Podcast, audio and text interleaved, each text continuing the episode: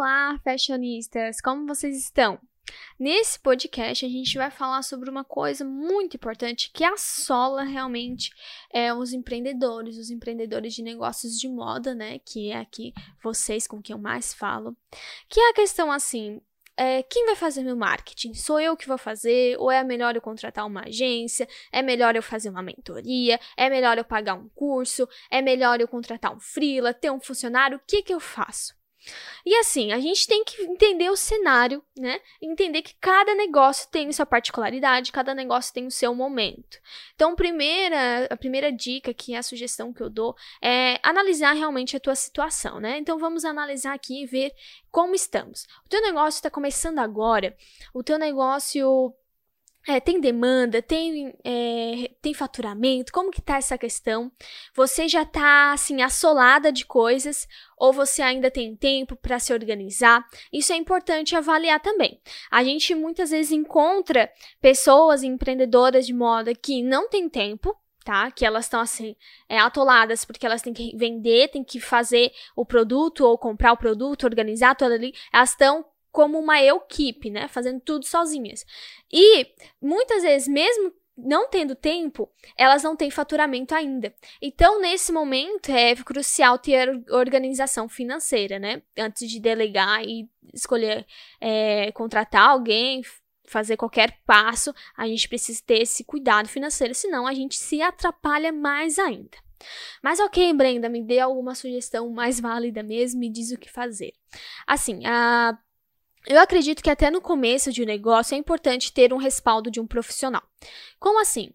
Identidade visual. Eu gosto, né? E eu sei que muitas vezes não é possível e eu entendo essa situação, tá?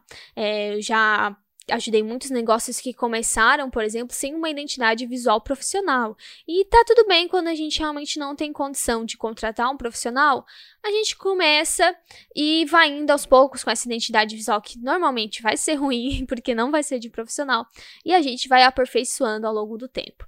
O importante nesse caso é sempre ter um plano de ação. Essa é a coisa que eu mais vou falar aqui nesse podcast e que eu vou tentar colocar isso na sua cabeça, que a gente precisa ter um plano de para que tudo é, não fique só no mesmo lugar, para que a gente consiga evoluir o nosso negócio, para gente, que a gente não fique perdido e para que a gente consiga é, ter metas, consiga pensar no futuro, né? Ter essa planificação do futuro, ter essa, esse pensamento de ok, eu consegui atingir minha meta, e como eu atingi essa meta, isso significa que agora eu vou crescer, que agora eu vou expandir. Isso é muito importante, eu estava falando agora numa mentoria com minha mentorada sobre justamente essa questão, porque ela estava ali é, não conseguindo atender demanda, mas mesmo assim não tendo o financeiro para contratar alguém. E eu falei: vamos trabalhar com cenários reais, vamos trabalhar com aqui com a realidade, entendendo o quanto tu pode é, investir, né, em que momento. Então, assim, estipula um limite de venda. Olha, se eu em dois meses seguidos bater meu limite de vendas, de demanda que eu consigo, então, ah, eu só consigo fazer 40 vendas por mês, porque se eu fizer mais, eu não, eu vou me perder, o meu processo vai perder qualidade, e eu conseguir bater essas 40 vendas, ou muito próximo disso nesses dois meses, isso significa que eu preciso expandir meu negócio.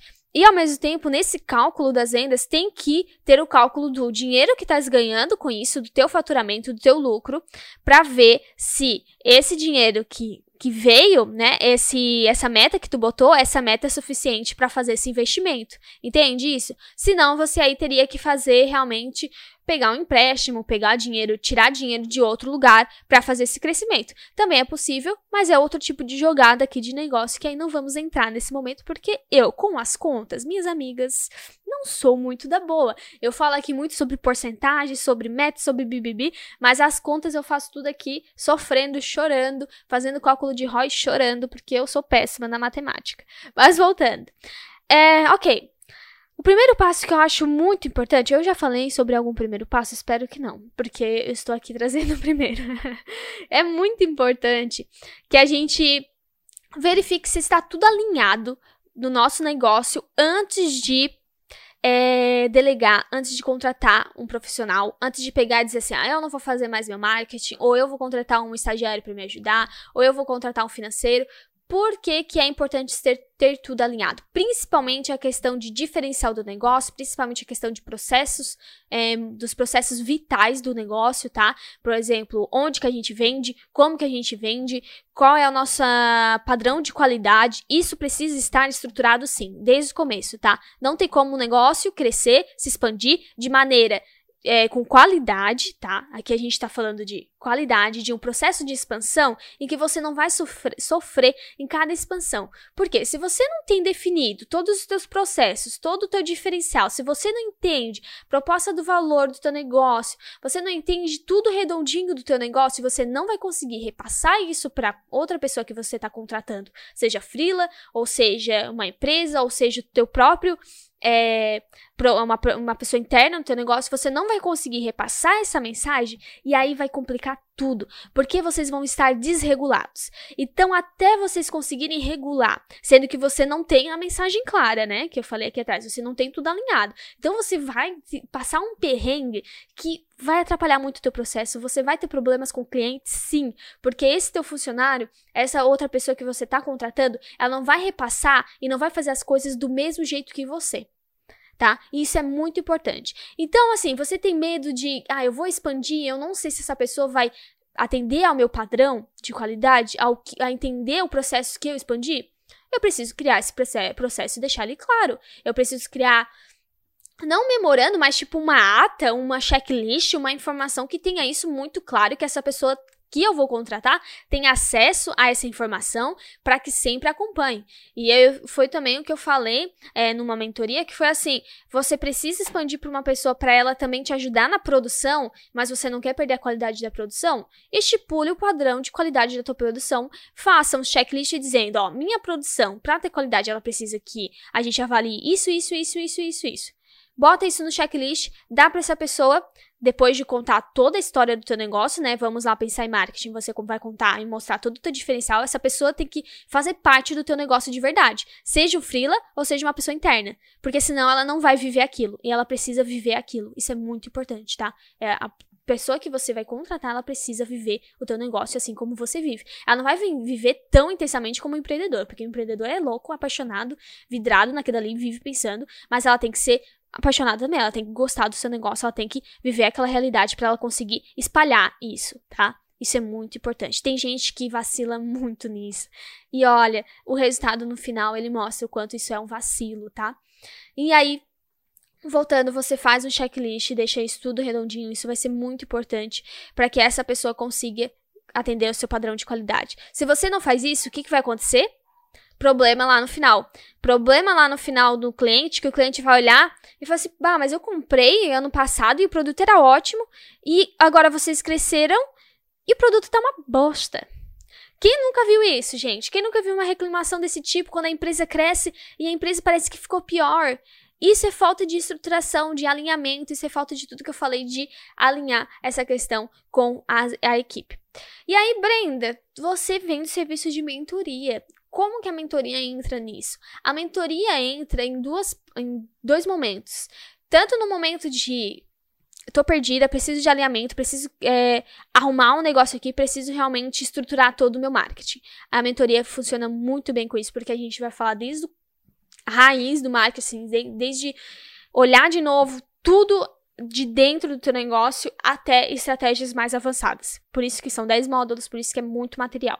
Mas ela também funciona quando a gente quer é, arrumar os problemas, quando a gente já tem uma estruturação, mas a gente precisa crescer, tá? Então são dois momentos. A gente precisa alinhar para deixar tudo redondinho, para que depois possibilite o crescimento também, ou a gente está estagnado, eu quero aumentar os resultados, eu quero arrumar questões pontuais e aí eu vou fazer mentoria para eu crescer. A mentoria, ela normalmente funciona, ela normalmente é feita com quem tá é, não começando, mas quem ainda é um negócio muito pequeno, que quer realmente arrumar a casa e transformar o marketing para ter um negócio de impacto, para que realmente seu negócio seja de impacto no futuro. Mas ela dá super certo para quem já tem equipe e dá para fazer a mentoria com equipe também, tá?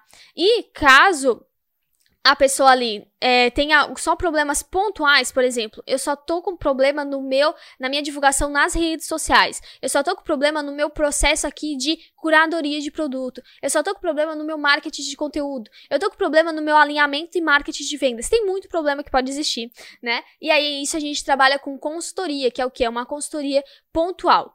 E o que que essa questão, é, não fazendo propaganda aqui, mas só para vocês entenderem os processos, né?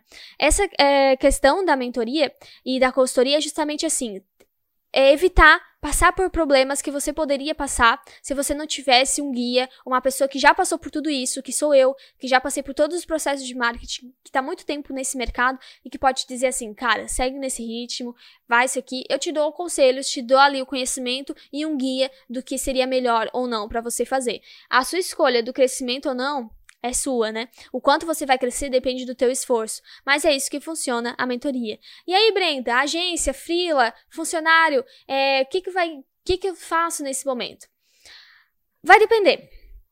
A agência, assim, é, agência eu só, só e, e, oh meu Deus, não vou cortar esse áudio não, hein?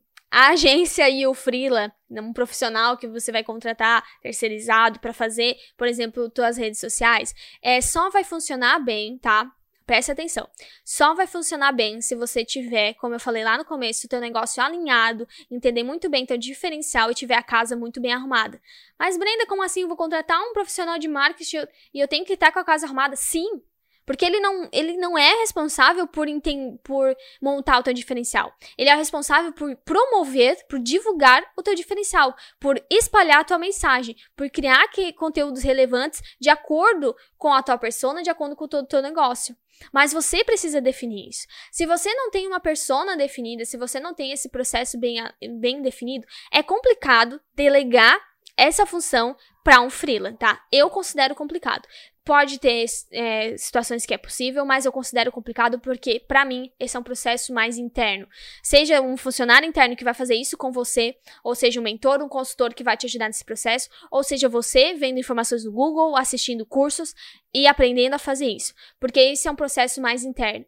O processo que eu acho que flui melhor é quando você vai delegar para uma agência ou para o freela, é você entregar tudo isso em mão. Quando eles vão fazer o briefing, você já ter todas essas informações de persona, de diferencial, de todo o alinhamento do processo do teu negócio e você falar assim, ó, só quero que você crie conteúdo, tá? E se você não tem tempo para se você não tem, por exemplo, o e-commerce, se você tem que ficar respondendo mensagens no Instagram sempre quando alguém quiser comprar, muito mais cuidado ainda na hora de delegar isso. Porque a gente precisa manter padrão de qualidade e a gente tem que ver se esse freela, se essa agência realmente faz essa atividade, senão você ainda vai ter que ter essa demanda, senão ou então você vai ter que contratar uma pessoa interna, que eu acho mais controlável e melhor, uma opção melhor para questão de responder comentários e responder mensagens, tá? Eu acho melhor ter uma pessoa interna porque você tem mais controle e você consegue repassar melhor toda a essa estrutura da tua casa, né? Que a gente fala de casa arrumada, você consegue passar melhor essa mensagem. É, eu acredito que é isso. Questões de contratar é, funcionário interno, a gente sabe que tem uh, os custos gigantes disso, né? Questões de de, ju, de não de juros, mas de impostos e tudo mais. Mas, é, se, assim, eu considero uma boa opção porque a gente tem um controle e a gente consegue trabalhar com uma equipe mesmo, né? Ah, mas as questões de marketing de conteúdo redes sociais também dá para delegar tranquilamente, dá para trabalhar com uma equipe e repassando mensagens e trabalhando assim junto com essa pessoa para manter também o estilo e respeitar a verdade do seu negócio. É muito importante que a gente trabalhe com verdade e a gente respeite as características do nosso negócio. Então, gente, é isso. Eu espero que eu tenha passado para vocês a uma mensagem clara de como é, realmente planejar o nosso futuro, como realmente é, entender o que fazer nesse momento, delego ou não, contrato ou não. E assim, se você não tem condições nesse momento, é como eu falei no, no começo ali, de coloca um prazo.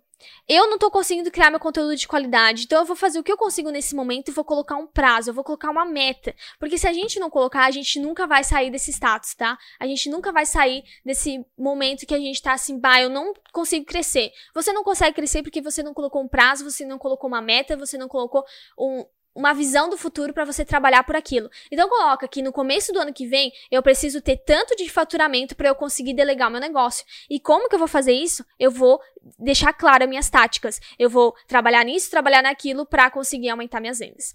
Então é isso, gente. Muito obrigado e aproveitem o conteúdo desse podcast.